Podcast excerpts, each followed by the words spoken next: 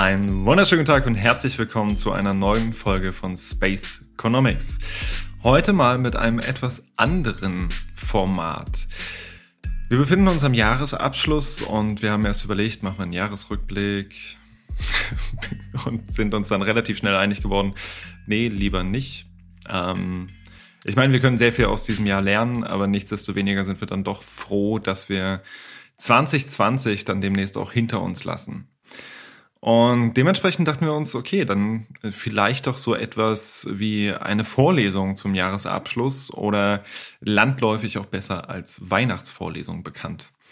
Und wenn wir uns so Weihnachtsvorlesungen anschauen, dann sehen wir, dass zum Beispiel äh, von Professor, äh, Professorin Hannah Bast, ein kleines Shoutout an der Stelle, ähm, Weihnachtsvorlesungen zwei Aspekte bedienen müssen. Schwachsinn und Inhalt. Wobei nach ihrer Lesart der Inhalt erstmal zweitrangig sein kann, aber da muss man auch ehrlich sagen, das trifft keineswegs auf ihre eigene Vorle äh, Weihnachtsvorlesung zu von vor vier Jahren. Das ist eine der besten, die ich in meinen Studienjahren und darüber hinaus äh, sehen bzw. hören durfte, wenn auch nur remote via YouTube.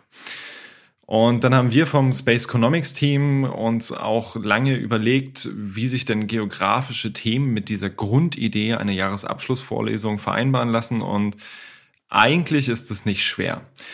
Ich selbst für meinen Teil zum Beispiel bin absoluter Film- und Serienjunkie und ähm, vor allem Sci-Fi und postapokalyptische Serien liefern eigentlich genügend Stoff für Jahre und Jahrzehnte an Content, um sie zum Beispiel mal geografisch zu untersuchen. Aber erstmal langsam. Ähm, wusstet ihr zum Beispiel, dass es komplette Untersuchungen gibt, die sich nur damit beschäftigen, wie in Filmen bestimmte geografische Sichtachsen bzw. Eindrücke genutzt werden, um dann bestimmte Regionen mit allen damit verbundenen Vorstellungen darzustellen? In einfachen Fällen ist das Ganze sehr offensichtlich. Ähm, Ägypten, die Pyramiden. New York, die Skyline, San Francisco, die Golden Gate Bridge. Also prinzipiell geht es dabei um das Wecken von Assoziationen und Verbindungen, um das Geschehene, was dann wiederum auf diese Schnitte folgt, auch entsprechend einordnen zu können. Dabei spielt es erstmal keine Rolle, ob das, was wir danach sehen, tatsächlich in Ägypten, New York oder San Francisco gedreht wurde. In Filmen werden geografische Eindrücke und Assoziationen also reproduziert, um den ZuschauerInnen eine entsprechende Orientierung zu geben. In anderen Fällen wird das deutlich subtiler eingesetzt, zum Beispiel in den gewählten Tonleitern für den Soundtrack. Also wenn wir phrygische Tonfolgen haben, dann wählen wir uns direkt in Nahost oder mit hemitonischen Pentatoniken in bestimmten Klangfärbungen sind sofort japanische Assoziationen damit verbunden. Und neben all den Stereotypen, die damit oft einhergehen und irgendwie auch so eine überzeichnete Karikatur des Darzustellenden dann nachher entstehen lassen, gehen damit natürlich auch entsprechende, zum Beispiel auch Rassismen einher, die damit reproduziert werden können. Aber selbst unabhängig davon kann das Ganze schon mal ziemlich gut schiefgehen. Ein Fall war zum Beispiel vor einigen Jahren, wenn so ein Tatortkommissar dann nach Leipzig fährt und um dann im Anschluss durch die Innenstadt zu schlendern, auf dem Augustusplatz zwischen Leipziger Oper und Gewandhaus parkt. LeipzigerInnen schauen sich das sofort an und denken sich, in welchem verdammten Universum denn bitte? Da werden selbst Fahrräder abgeschleppt. Ich meine, gut, in Leipzig können die Fahrräder danach auch wieder für einen Spottpreis erworben werden, aber und so weiter und so fort oder so ähnlich würde da zumindest reagiert oder wurde auch damals reagiert, zumindest bei mir im Freundinnenkreis.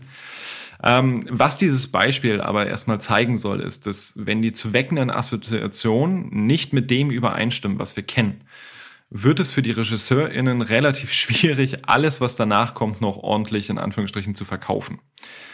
Und ähnlich verhält es sich dann auch bei dystopischen Filmen und Serien. Wenn da die Prämisse, also die Extrapolation auf Basis derzeitiger Entwicklungen in die Zukunft, nicht stimmt, wird es ziemlich schwer, alles, was dann irgendwie danach kommt, ernst zu nehmen.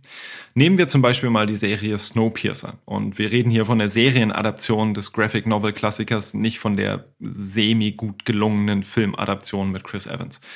In Snowpiercer, der Serie, haben wir, so wie auch heute, eine globale und unbarmherzige Klimaerwärmung. Diese konnte nicht aufgehalten werden, weil wir keine Lust darauf hatten, von Kohleabbau und Gebrauch abzurücken. Also dachte sich der Mensch daraufhin, na hey, aber ich habe doch so etwas zur Verfügung, das sich da Geoengineering nennt.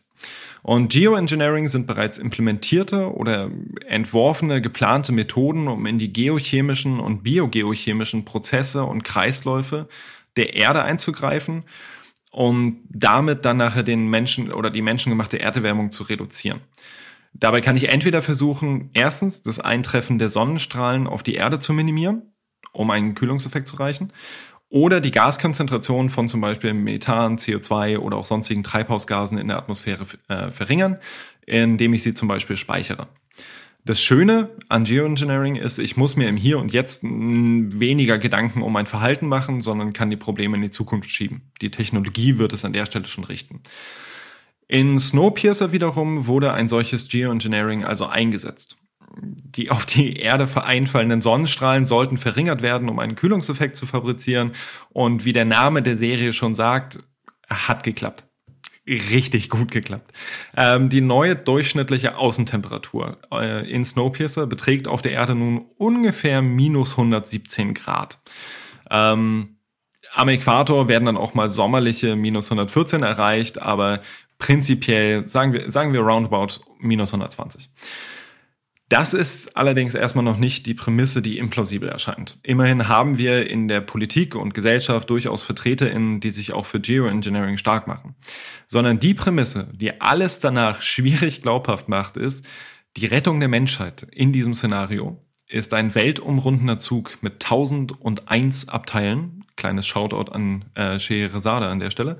Beziehungsweise, Spoiler Alert, 994 Abteilen nach der ersten Staffel. Der Gedanke hinter diesem Zug ist, dass sich bewegende Parts nicht festfrieren und der Zug, angetrieben durch ein de facto Perpetuum mobile, durch das Fahren sogar Energie produziert, die dann wiederum genutzt werden kann, um alles kuschelig warm zu halten. Wenn man über das offensichtliche Problem, also das Problem des Perpetuum mobiles hinwegschauen kann, In-Depth-Erklärungen liefert zumindest die Serie leider nicht, äh, bleibt ein weiteres bestehen. Die Schienen. Stahl wird, wenn ihm nicht zum Beispiel Nickel oder Kobalt zugemischt wird, bereits bei geringeren Minusgraden brüchig. Also da reden wir nicht von minus 120, sondern noch in Anführungsstrichen wärmer. Nichtsdestoweniger gab es sogar 2008 die Nachricht, dass japanische ForscherInnen ein Verfahren entwickelt haben, Stahl bis minus 60 Grad biegsam zu halten. Bis minus 60. In den Materialwissenschaften ähm, ist das, um dann auch mal den Fachterminus zu verwenden, verdammt meilenweit entfernt von minus 120 Grad.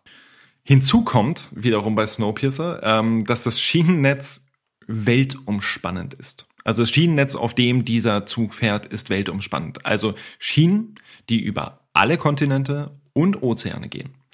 Der Hintergrund dürfte sein, dass einfach nur im Kreisfahren erstens keinen Spaß macht und zweitens Angriffe erfolgen könnten. Und wenn jetzt auch nur eine Person fragt, von wem denn bitte bei minus 120 Grad Angriffe kommen könnten, ja, du wirst deinen Spaß mit der Serie haben. Dabei ist darauf hinzuweisen, dass es auch bezüglich des Zufrierens vor ungefähr 720 bis 580 Millionen Jahren im späten Präkambrium weiterhin eine Hypothese ist und ordentlich diskutiert wird, ob die Erde in dieser heftigen Eiszeit komplett zugefroren war oder die Ozeane vielleicht doch nur in Anführungsstrichen so etwas wie Slush-Eis waren. Äh, das Ganze wird unter der Schneeball-Erde-Hypothese zusammengefasst. Also die, die Erde hätte aber in Snowpiercer schon zugefroren sein müssen, um die Schienen zu legen, und dann hätte der Zug erst in Bewegung gehen können. Während wir zu Beginn der Serie noch muckelige minus 42 Grad haben, sind wir nur acht Jahre später mehr minus 117 Grad.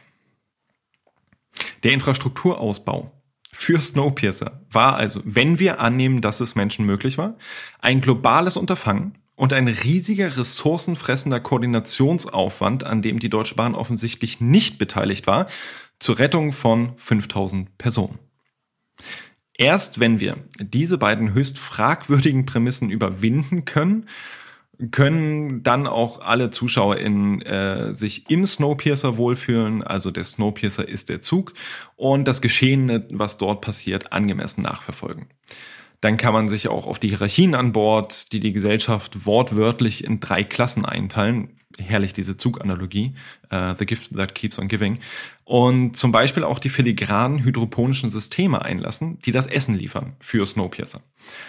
Und hydroponische Systeme sind ein wahnsinnig interessantes Konstrukt, dessen Möglichkeiten auch für die urbane Produktion schon seit mehreren Jahrzehnten immer wieder diskutiert werden und zum Teil seit mehreren Jahrhunderten eingesetzt werden, nur nicht in Europa. Im Kern handelt es sich um ein Aquarium, in das die darin lebenden Fische ihre Ausscheidungen entlassen. Das ist bis hierhin jetzt erstmal nichts großartig Neues. Aber diese Ausscheidungen verunreinigen quasi das Wasser, auch das ist wenig spektakulär, ich weiß. Aber das Wasser wird dann durch die Wurzeln von Nutzpflanzen, Gemüse und Obst und dergleichen äh, geleitet. Und diese Pflanzen nutzen das Wasser als Dünger und Nährstoff, indem sie die enthaltenen Stickstoffe herausfiltern. Das so gesäuberte Wasser wird wieder zu den Fischen geleitet und der Kreislauf beginnt dann wieder von vorne. Gleichzeitige Fisch- und Pflanzenproduktion und der einzige Input ist das Futter für die Fische. Dadurch, dass sich solche Systeme auch abseits von Agrarflächen implementieren lassen, sind sie entsprechend extrem gut geeignet, um zum Beispiel die urbane Produktion von Lebensmitteln zu erhöhen.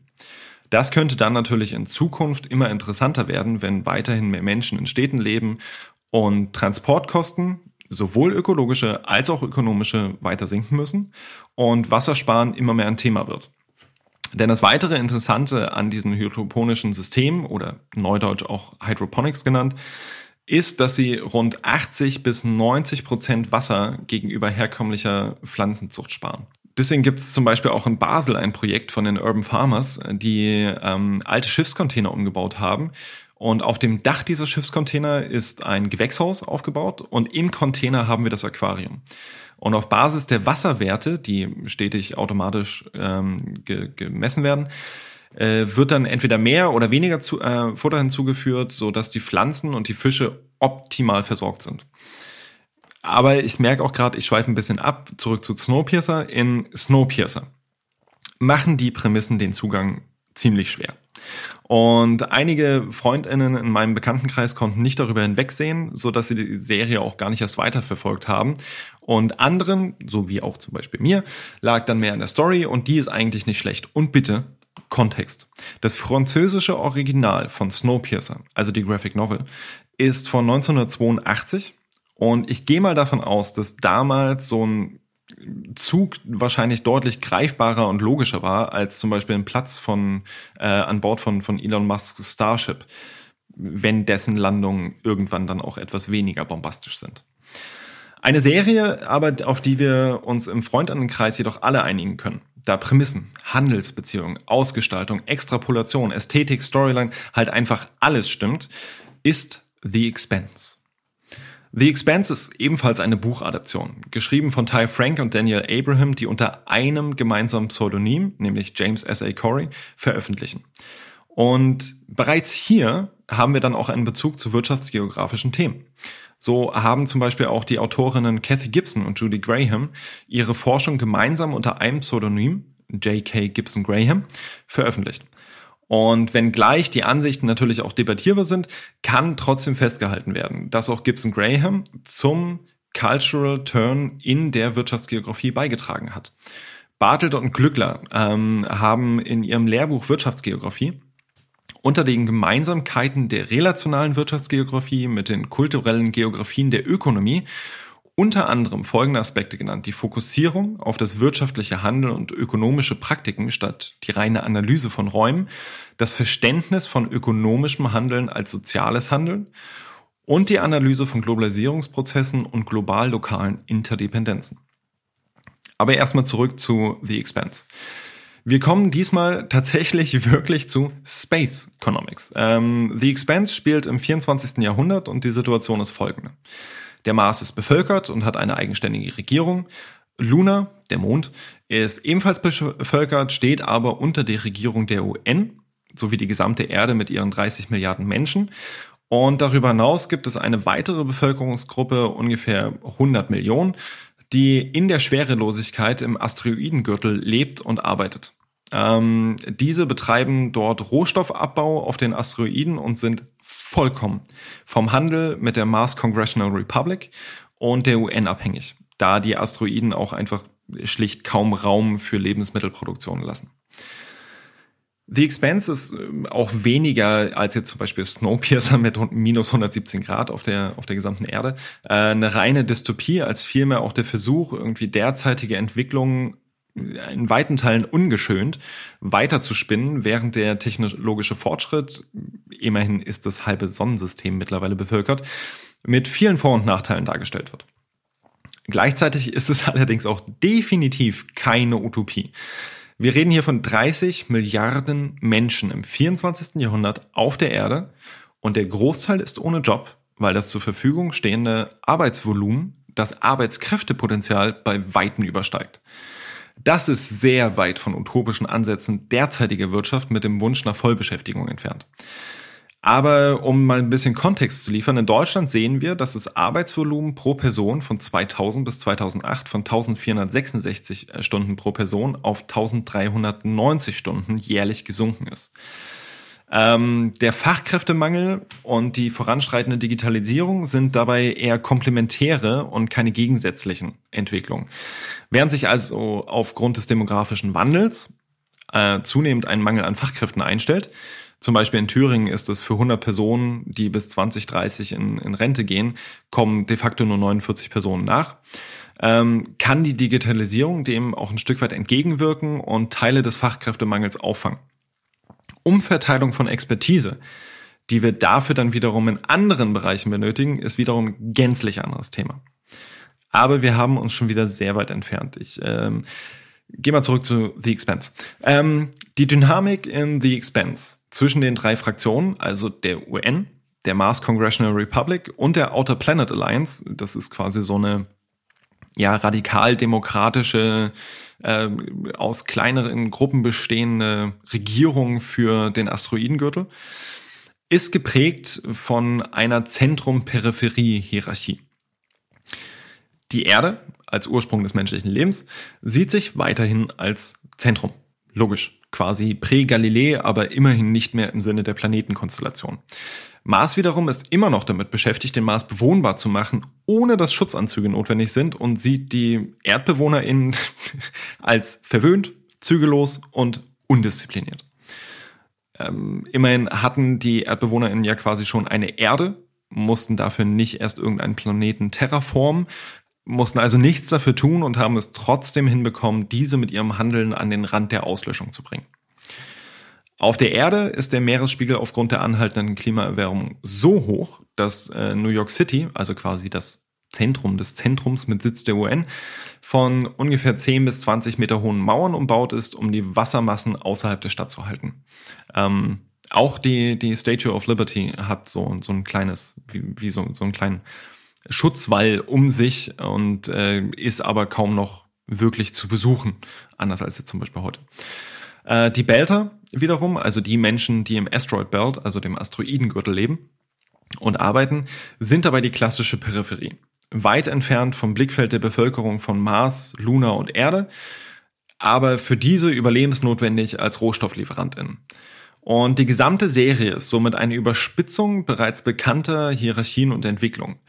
Und wenngleich die Erde eine globale Regierung hat, Grenzen kaum noch ein Thema sind und das, das komplette Sonnensystem bevölkert ist, haben auch hier wieder die Menschen es geschafft, die ewig gleichen Wir gegen die Verhältnisse herzustellen, obwohl die Handelsbeziehungen zwischen den einzelnen Fraktionen für die jeweils anderen untereinander aufgrund der entsprechenden Interdependenzen überlebenswichtig sind. Rohstoffe für Mars und Erde und Konsumgüter im Austausch für alle drei. Ähm, bei der Produktion technologischer Konsumgüter wiederum ist Mars gänzlich dominant. Mars hat weiterhin keine Atmosphäre und somit einen ziemlich großen Anreiz, technologischen Fortschritt herbeizuführen. Und auf Mars gibt es entsprechend quasi ein riesengroßes technologisches Cluster. Dessen Wettbewerbsüberlegenheit ähm, lässt sich entsprechend mit dem Porterschen Diamanten erklären. Äh, mit Porters äh, Diamant lassen sich die Dimensionen erkennen, die die Wettbewerbsfähigkeit einzelner Nationen im Hinblick auf einzelne Branchen bestimmen. Dazu zählen Nachfragekonditionen, also der Anspruch, den die Kundinnen an das Unternehmen stellen, wodurch dieses innovativer wird, verwandte und unterstützende Branchen in räumlicher Nähe, also die Clusterung der Unternehmen, die dazu führt, dass nicht nur ein höherer Ideenreichtum die Innovationen voranbringt, sondern auch Transaktions Transaktionskosten gesenkt werden. Und die Unternehmensstrategie und Struktur. Und der Punkt dürfte selbsterklärend sein. Last but not least, die Faktorkondition. Also sämtliche Ressourcen, die die Unternehmen benötigen, Arbeitskräfte, Wissen, Kapital und so weiter. Und dann haben wir noch so ein bisschen Außenstehendes ähm, Zufall und die Regierung als fünftes und sechstes Element. Ja, daher auch der Name des Diamantenmodells, weil man die Faktoren so schön in einem Diamantenmuster darstellen kann mit den entsprechenden Querverbindungen, die dann aussehen wie ein entsprechender Diamantenschliff. Zufall und Regierung haben natürlich entsprechend auch Einfluss auf alle vorher genannten Faktoren und Zufall nicht in the expense. Die Mars Congressional Republic überlässt hier einfach mal nichts dem Zufall.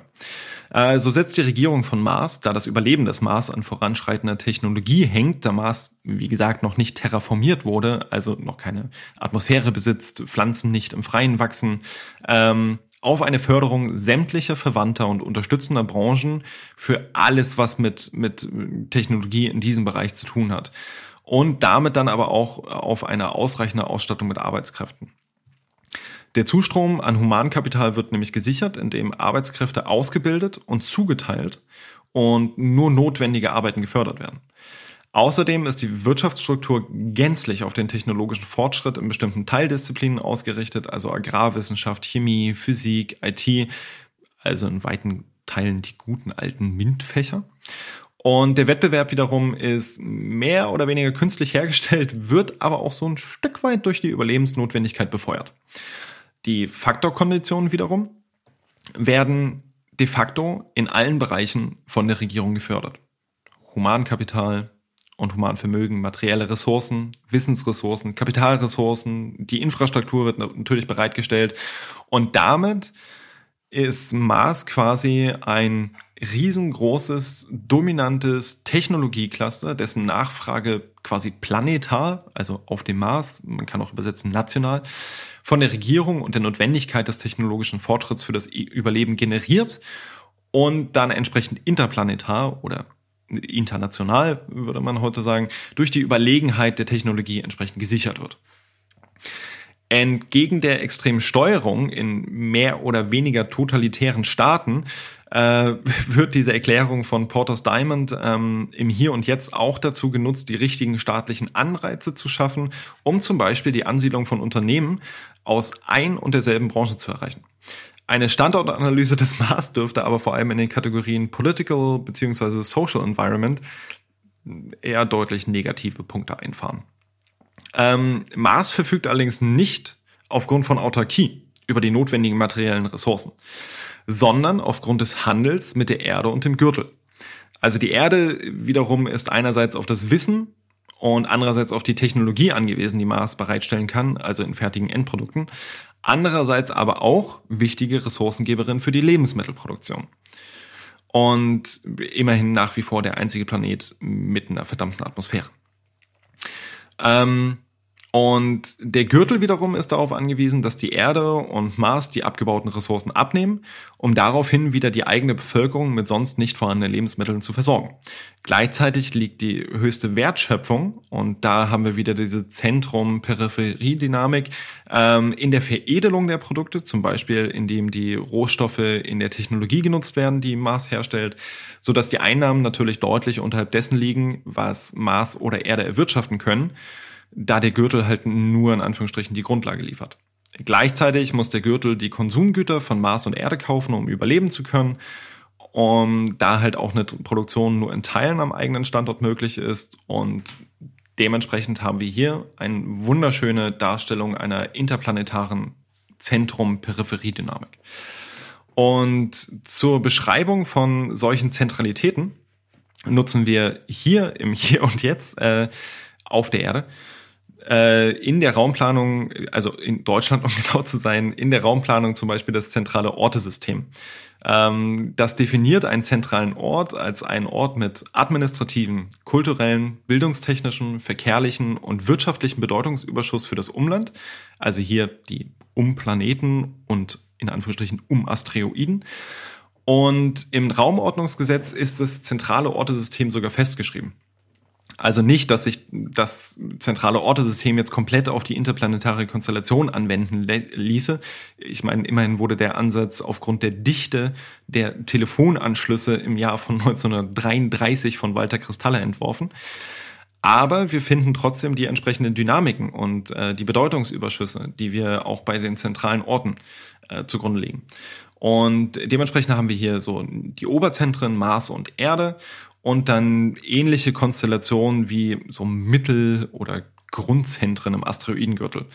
Also das Zentrum des Gürtels ähm, ist der Asteroid Ceres, der größte Himmelskörper im Asteroidengürtel und ein teeny tiny Zwergplanet äh, Planet im Vergleich zu Mars oder Erde. Und für den Gürtel sammelt Ceres so ziemlich alle wichtigen eben genannten Funktionen also Administration, Verkehr, Wirtschaft, Bildung. Im Vergleich zum Mars oder der Erde dürfte Ceres jedoch maximal ein Grundzentrum sein. Also es ist so ein bisschen wie so ein Vergleich von, weiß ich nicht, Berlin und Meuselwitz. Mäusel was? Genau. Genau diese Dynamik meine ich eigentlich komplett gegen, also zumindest im Vergleich komplett insignifikant erscheinend. Und an den bereits beschriebenen Unterschieden zwischen Mars, Erde und Gürtel dürfte auch mittlerweile deutlich geworden sein, dass in dem Sonnensystem von äh, The Expanse erhebliche Disparitäten bestehen. Und um diese Disparitäten zu messen, haben wir auch zum Beispiel äh, den auf der Lorenz-Kurve basierenden Gini-Koeffizienten. Namensgeber war der Italiener Corrado Gini und dieser geht gegen Null. Also der, der Gini-Koeffizient, nicht Corrado, geht gegen Null. Also wir haben, wir haben den Gini-Koeffizienten und dieser kann gen Null gehen, wenn alle betrachteten Personen das gleiche Einkommen haben und wäre genau eins, wenn eine Person das gesamte Vermögen hat. Also wir bewegen uns immer zwischen 0 und 1 und reden somit von einem normierten Koeffizienten. Und was den angeht, würde ich glatt denken, dass wir da interplanetar deutlich eher gegen also Gen 1 als Gen 0 gehen. Gleichzeitig, und das zeigt auch so ein bisschen die Schwäche des Gini-Koeffizienten, müssen wir ja aber auch bedenken, wie hoch der Anteil der 100 Millionen Belter im Asteroidengürtel an der tatsächlichen Bevölkerung des Sonnensystems ist. Und dann haben, müssen wir halt sehen, okay, wir haben irgendwie 30 Milliarden auf der Erde, 4 Milliarden äh, auf dem Mars und 100 Millionen im Belt. Und da kann dann aber wirklich helfen, auch nochmal so einen Blick auf, auf die Erde zu werfen. Denn dort wird gesagt, dass es in den Agglomerationsräumen aufgrund der fehlenden Arbeit ein nicht unerheblicher Teil von der Bevölkerung in Zeltstätten leben muss. Also de facto informelle Siedlung. Und wir hatten 2008 das erste Mal ein umgedrehtes Verhältnis zwischen Menschen in Städten gegenüber Menschen in ländlichen Räumen. Also mehr Menschen in Städten als in ländlichen Räumen. Und der Bevölkerungsfonds der Vereinten Nationen geht bis 2030, es ist nicht mehr weit, von über 5 Milliarden Menschen in Städten aus. Wenn wir also davon ausgehen, dass dieser Trend zur Urbanisierung bis ins 24. Jahrhundert weitergeht, dann dürfte somit ein nicht unerheblicher Teil der Weltbevölkerung in The Expense, also Weltbevölkerung im Sinne von Erdbevölkerung, in informellen Siedlungen oder auch gemäß UN-Habitat definiert in Slums wohnen. Slums sind entsprechend korrekt definiert Siedlungen, in der mehr als die Hälfte der EinwohnerInnen in unzumutbaren Unterkünften ohne grundlegende Versorgungseinrichtungen leben. Beim Verhältnis, wie es sich heutzutage darstellt auf der Erde, wo ein Sechstel der Weltbevölkerung derzeit in solchen Slums lebt, wären das in The Expense 5 Milliarden Menschen. Werden nun also die Belter hinzugerechnet. Und hier reden wir, wie gesagt, nur von 100 Millionen. Sagt der Gini-Koeffizient kaum etwas über das Unverhältnis von Mars und Erde im Vergleich zum Asteroidengürtel aus, da 100 Millionen im Vergleich zu den 5 Milliarden auf der Erde, beziehungsweise den 30 Milliarden insgesamt, verschwindend gering ist. Wenn wir also dann entsprechend alle 34 Milliarden Menschen betrachten. Und wir gehen mal, äh, Gedankenexperiment, wir gehen mal davon aus, die hätten jetzt auch alle das gleiche Einkommen. Dürfte der Koeffizient, der Gini-Koeffizient, relativ nah gen Null gehen. Egal wie schlecht es den Beltern geht. Hier würde es sich also entsprechend anbieten, nicht den Gini-Koeffizienten zu nutzen, sondern den Thiel-Index zu nutzen. Ähm, mit dem haben wir nämlich auch nochmal die Möglichkeit, zwischen einzelnen Gruppen di zu differenzieren, um somit nicht nur die Ungleichverteilung innerhalb einer Gruppe, also in dem Fall alle Menschen, zu betrachten, sondern auch zwischen Gruppen. Also alle Menschen auf der Erde, alle Menschen im Gürtel, alle Menschen auf dem Mars. Und vielleicht auch ein kleiner Fun-Fact nochmal zwischendurch als wäre, als wäre diese Folge irgendwas anderes als Fun Fact an Fun Fact. Ähm, aber Katie Willis hat 2005 in Theories and Practices of Development ähm, beschrieben, dass Länder mit einem Gini-Koeffizienten zwischen 0,2 und 0,35 eine ungefähre Gleichverteilung aufweisen. Während Länder mit einem Koeffizienten von 0,5 bis ungefähr 0,7 sehr einkommensungleich sind. In Deutschland lag 2018 bei den Nettoeinkommen der Gini-Koeffizient bei ungefähr 0,3. 0,311, glaube ich, um genau zu sein. Und beim Nettovermögen, und da wird es ein bisschen, oder sieht es ein bisschen anders aus, äh, reden wir von äh, in Deutschland. Beim Nettovermögen von einem Gini-Koeffizienten von 0,79. Jetzt wieder die Kurve kriegen. Mm, einfach weg von den Zahlen, von den unangenehmen Zahlen und zurück in die kuschelige in Anführungsstrichen kuschelige Welt von The Expense. In The Expense fällt auf, ähm, dass für die Belter neben der Einschränkung der sozialen Mobilität tatsächlich auch eine Einschränkung in räumlicher Mobilität, ähm, also eine Ansiedlung auf Mars oder Erde, besteht, welche tatsächlich ja auch aufgrund der Prestige einer sozialen Besserstellung vorangehen müsste. Das heißt, hier haben wir physische Faktoren, die die soziale Mobilität beeinflussen. Eingeschränkt gilt dies natürlich auch für die Bevölkerung des Mars und der Grund liegt schlicht und ergreifend darin, dass die Bevölkerung des Mars, aber noch viel eher die Bevölkerung des Gürtels, die physische Hürde der Gravitation nicht oder nur schwer überwinden kann. So wird davon ausgegangen, auch hier gibt es wieder verschiedene Berechnungsmodelle, dass die Gravitation auf dem Mars ungefähr bei 0,376 G liegt, also 37,6 Prozent der Stärke der irdischen Gravitation. Währenddessen wachsen die BewohnerInnen des Gürtels in sogenannten Micro-Gs auf. Also die Asteroiden haben ja de jure Gravitation, sie sind ja immerhin Körper, aber aufgrund ihrer geringen Größe nur einen absoluten Bruchteil des irdischen. Einzig das, das Grundzentrum Ceres bildet hierbei die Ausnahme und in Ceres werden immerhin fast 0,3 G erreicht, da der Asteroid rotierend gehalten wird. Warum in und nicht auf Ceres? Äh, die Ceres Station, so der korrekte Name, ist de facto ein bewohntes Tunnelsystem, welches einer unterirdischen Großstadt ähnelt. Und eine Ansiedlung von Beltern auf der Erde hätte entsprechend, jetzt mal abgesehen von den BewohnerInnen von Ceres, ähm, hätte entsprechend fatale Folgen für ihre Knochen und Muskeln. Und das zeigt sich auch darin, dass sogar MarsbewohnerInnen ähm, diese Barriere noch relativ schwer überwinden können und das auch nicht alle schaffen und dann gegebenenfalls auch wieder rausgeflogen werden müssen, da sie ansonsten sterben würden. Und eine Ansiedlung auf der Erde wäre allerdings die zwingende Voraussetzung, um andere Berufe zu erlernen und wahrnehmen zu können, die den sozialen Status auch in den Augen der anderen SonnensystembewohnerInnen verbessern würden. Zugleich, und das hatten wir ja vorhin auch schon so ein bisschen mit der, der strengen Regierung auf dem Mars, ähm, sind auch auf dem Mars vertikale und horizontale soziale Mobilität aus vielen Positionen heraus stark eingeschränkt. Also vertikale soziale Mobilität beschreibt einen Aufstieg oder auch Abstieg in der Hierarchie des sozialen Gefüges und äh, horizontale Mo äh, soziale Mobilität bezeichnet einen, einen Wechsel der der Position oder des Berufes, ohne dass damit aber eine besser oder schlechter Stellung im sozialen Gefüge einhergeht. Und auf dem Mars ist sogar ein Wechsel in einen anderen Beruf, also keine Steigerung der sozialen Position, ähm, nicht oder nur schwer möglich, da die Berufsausübung prinzipiell regierungsgesteuert ist und hier entsprechend auch die horizontale Mobilität nicht möglich ist. Die Stärke als technologisches Cluster wird somit mit fehlender Freiheit erkauft.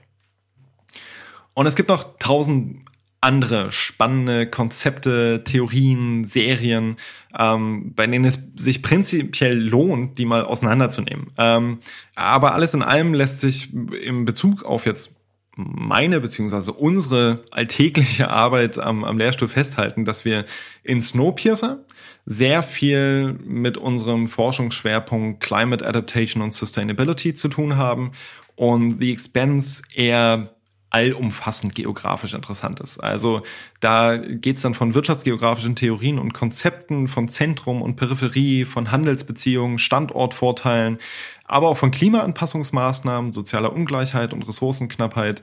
Ähm, wild einher, was wir tatsächlich analysieren und kategorisieren können.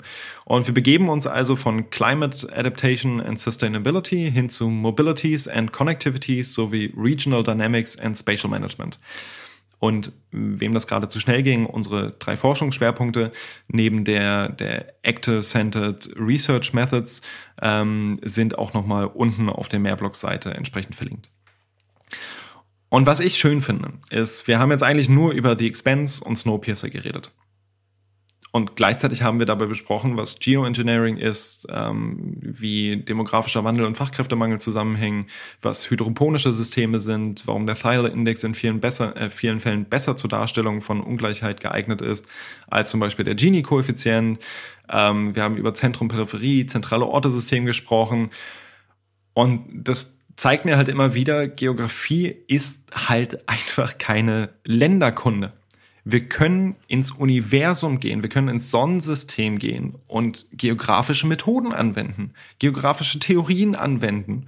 Und Geografie kann halt einfach wirklich Spaß machen. Ich meine, ich für meinen Teil, ich kann ja nur für mich reden. Ähm, ich hatte noch nie so viel Spaß, eine Folge für unseren Podcast vorzubereiten. Und das hat wahnsinnig gut getan, vor allem zu so einem Jahresabschluss, zu einem Jahr wie 2020. Und in dem Sinne, ich hoffe, euch hat's gefallen. Ähm, wir als Lehrstuhl, als gesamter Lehrstuhl für Wirtschaftsgeografie wünschen allen ZuhörerInnen entspannte Feiertage, trotz oder gerade wegen des Eingeschlossenseins mit der eigenen Familie und dann auch einen guten Rutsch in ein hoffentlich, hoffentlich, hoffentlich besseres 2021.